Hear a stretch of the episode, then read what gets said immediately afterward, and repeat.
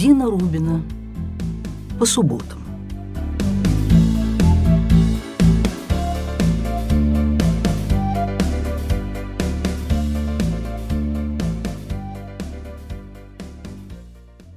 Приветствую вас, друзья мои, и рада нашей очередной встрече. Поскольку ковидный статус-кво в разных странах сейчас постоянно меняется, кто-то открылся и даже может свободно крутить педали тренажера неподалеку от дома, кто-то, наоборот, платит высокий штраф за то, что выскочил без маски вывести по нужде свою собачку. Словом, поскольку мир продолжает оставаться безумным, я пытаюсь приноровиться к событиям, чтобы в очередном подкасте как-то соответствовать теме дня в разных границах. Кстати, о безумном, безумном мире.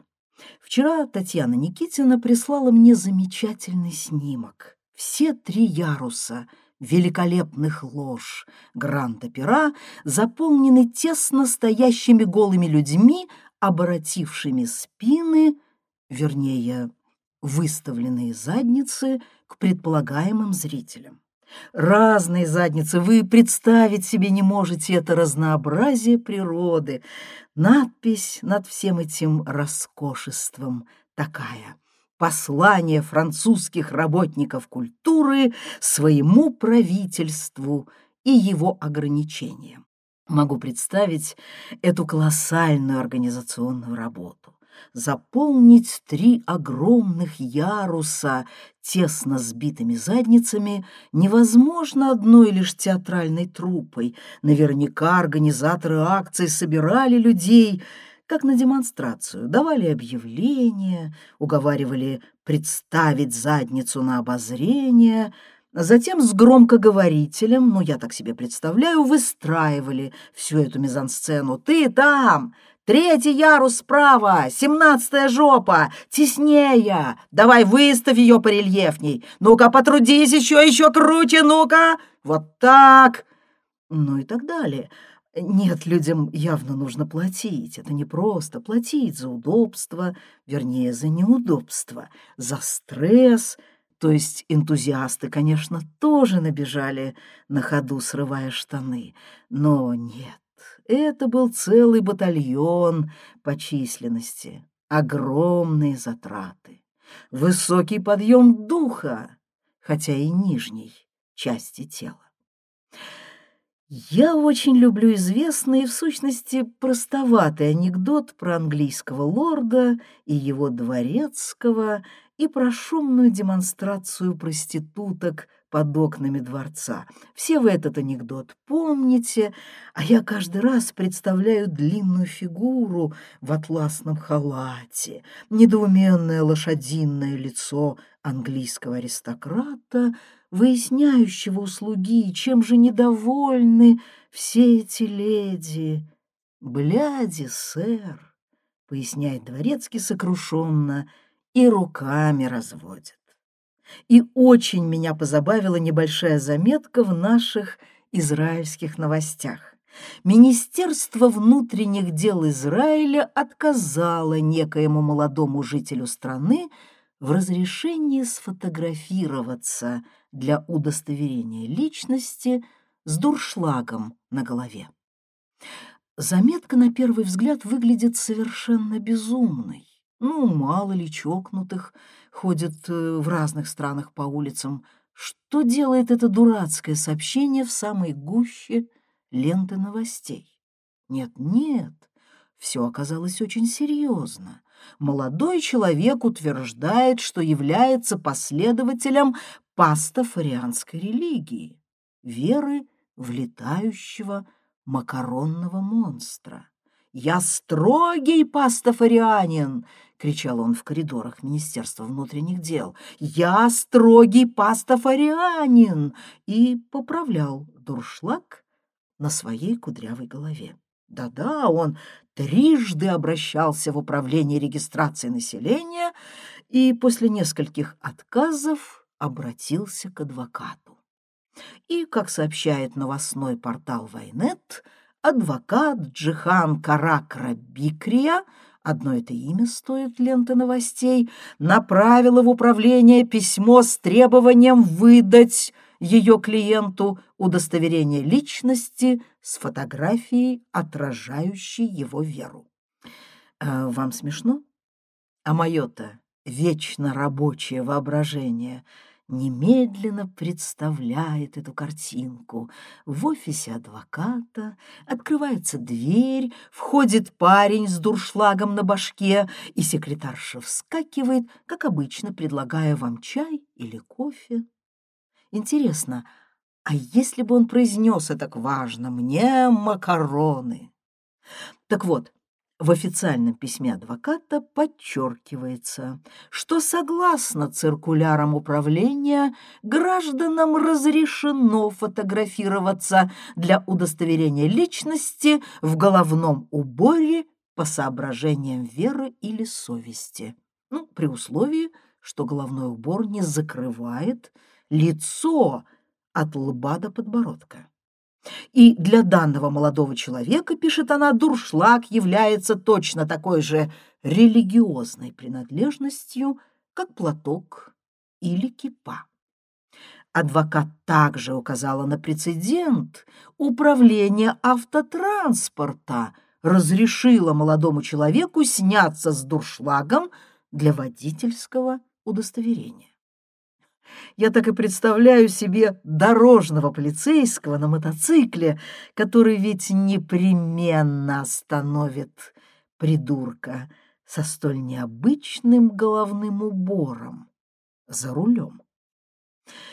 Нам все это может показаться забавным, но пастафарианство, известное также как церковь летающего макаронного монстра, существует это пародийная религия, основанная в 2005 году физиком Бобби Хендерсоном. Он придумал ее в знак протеста против решения Департамента образования штата Канзас ввести в школьный курс концепцию разумного замысла как альтернативу эволюционному учению. Мало того, этот самый остряк Хендерсон потребовал от властей включить изучение пастафарианства в школах наряду с другими религиями. И вот обдумываю я для подкаста этот очаровательный финт остроумного и наверняка богатого бездельника из Хайфы, потому как услуги адвокатов в этой стране обходятся недешево, и в это самое время звонит мне мой друг доктор Володя, как-то я рассказывала о его деятельности в Министерстве здравоохранения, тоже безумной деятельности, если вдуматься. Да-да, учтите, мы уже отключились от макаронного монстра и плавно перешли в область абсолютно реально существующих институций. Однажды я вам уже пересказывала историю из Володиной практики про солдатика, выбивающего из командования трехдневный отпуск якобы из-за укуса собачки, и про все, что из этого получилось. Так вот, звонит Володя, и я ему пересказываю прочитанную новость про макаронного монстра. Ха! отвечает мой друг, нормальная вещь. Вот у нас в отделе собачьих укусов. И он привычно пережидает мой смех. Я ничего не могу с собой поделать. Услышав это название, всегда хохочу. Ну что ты ржешь? Ну, в переводе с государственного языка этой страны данный отдел Министерства здравоохранения так и называется — потому что сюда обращаются люди с проблемами бешенства. Ну, нет, не так, конечно. Люди с подозрением на бешенство. Нет, снова не так. Люди, обеспокоенные возможностью заражения бешенством от укуса собаки или кошки. И главное, понимаешь, они же... Они стучат на своих же собственных ненаглядных псов. Стучат за милую душу. Спрашивается, кто же сука? Они не подозревают просто, что все данные мы посылаем в ветеринарный контроль. И через день гражданину или гражданке звонят в дверь, и районный ветеринар с двумя амбалами хватают собачку и утаскивают ее в тюрьму. И вот тут начинается истерика, обморок, плач, на реках вавилонских. Они не знали, что вы делаете, что вы себе позволяете с моей маленькой, моей ласковой, моей нежной, моей милой. А чем ты раньше думала, дура? Твоя чихуахуа, привитая и стриженная, как Людовик, мытая дорогим шампунем от блох, твоя разлюбезная шавка, которая писает в лоток, как кошка, и улицы сроду не видала, ну, тяпнула она тебя с просонья. Откуда у нее бешенство? А вот теперь в каталажке-то она посидит, твоя хуа-хуа. Теперь бейся башкой об стенку, придурки. Хотя знаешь, — говорит Володя, — вот знаешь, бывают случаи. Недавно обратилась к нам мама с ребенком. Мальчишке годика два, кудрявый такой маленький, сладкий. Он-то уже успокоился, а мама плачет. Покусан малыш собакой и нехорошо покусан. В лицо. Видно, сунулся к злому псу познакомиться, бедный. Нехорошо, мучительно лицо ребенку обкалывать. Выясняю, выспрашиваю. Хозяин собаки, оказывается, бездомный псих, известный и популярный в обществе. Ну, у нас как по закону? Надо выяснить, жива ли собака. Если жива, значит здорова. И я что? Правильно иду в полицию. Надо психа искать. В полиции, вероятно, его знают. Такие личности, они обычно как кинозвезды, всем известны. Ну, прихожу в полицию, там сидят два симпатичных молодых полицейских, готовых отфутболить меня на первой фразе. Но я объясняю про малыша, про психозную псину, и что лицо ребенку придется обкалывать, и это уже серьезно. Полицейские тоже становятся серьезными. Мобильный психо разыскивается в базах данных довольно скоро. Правильно, я определил, что такие люди на расхват. Зовут Рами, фамилия Коэн. Полицейский набирает номер, ставит телефон на громкую связь, и некоторое время я слышу юродивые вопли бездомного придурка, у которого всего-то пытаются узнать, жива ли его долбаная собака. «Я на тебя плевал! Я тебя имел туда-сюда!» — вопит Люмпен. «Я твою маму знать хотел там и сям!»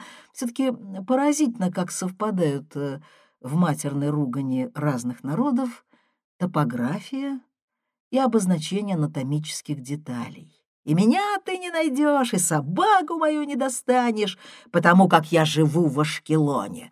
И трубку бросает. Все-таки интересно, правда? Что своего пса этот бродячий псих защищает куда лучше так называемых интеллигентных и нормальных людей. Ну а я волнуюсь, дело не ждет, ребенка надо обезопасить, а значит обкалывать его лицо. Ну, за какие грехи невинный младенец должен страдать? И тут я наблюдаю круговую поруку наших израильских полицейских. Они связываются с полицейским управлением в Ашкелоне, и разговор течет, журчит и вьется, как лепит струй, как щебет двух мамочек на детской площадке. Послушай, душа моя, речь о ребенке, малыш, бедный, такие страдания, представь, как он будет плакать. И еще минут двадцать я слышу одностороннюю, на сей раз сострадательную поэму. Да, в Ашкелоне тоже известен этот подонок Рами. Ну, не подонок, нет, у него справка. Он ранен в Ливанскую, слушай, в голову. Живет у сестры, она, бедняга, выгоняет его время от времени, особенно летом. Ее можно понять. И эта собака, парень, слышь, его единственный друг. Бросается на любого, кто приблизится. Так что эта мамаша не доглядела, душа моя. Лучше надо за ребенком присматривать. Да, но, но ребенок, малыш, Представь это невинное личико, душа моя, представь какие-то страдания. А не мог бы ты мне, ну просто как одолжение, за мной не заржавеет. Пошли туда по адресу машину. Пусть кто-то из твоих ребят, ну только глянет, собака жива. Если жива, значит здорова, сволочь, и ребенок не будет мучиться. Ну ты подумай сам, крошка невинная. Пусть глянет одним глазком. Сидит она там во дворе, белят. И это слово, почерпнутое из языка последней Алии, прекрасно прижилось в народной израильской речи. Он опускает трубку, и мы многозначительно переглядываемся. Я вздыхаю. Надо ждать. Я не могу уйти. Я просто обязан выяснить правду. Один из полицейских уезжает на мотоцикле, возвращается с тремя питами с фалафелем. Меня угощают, я травлю байки отдела укусов. Ребята смеются, рассказывают в ответ байки полицейского участка. Потом мы пьем кофе. Наконец звонит Ашкелон. И на сей раз я слышу рев взбешенного полицейского на том конце провода. «Она жива! Еще как жива эта бешеная Белят! Она не только жива, она покусала нашего парня, когда он заглянул в калитку убедиться, что тварь далека от смерти. Она бросилась, как фашист, слушай, а рядом прыгал тут псих Рами, хохотал и бил кулаками по коленям и пердел от радости. А что с ним сделаешь? Там на калитке честная табличка «Осторожно, злая собака, частные владения». «Ну, а я допил кофе», — говорит Володя, и вышел из участка. Я был абсолютно удовлетворен. Ребенок в безопасности, раны заживут, как на э, собаке, а вот мамаше надо накостылять. Небось, сидела там на скамейке лясы точила с товарками. Ах, душа моя, ты только представь эту фигуру в ее дурацком платье, ты не поверишь, душа моя. Билят.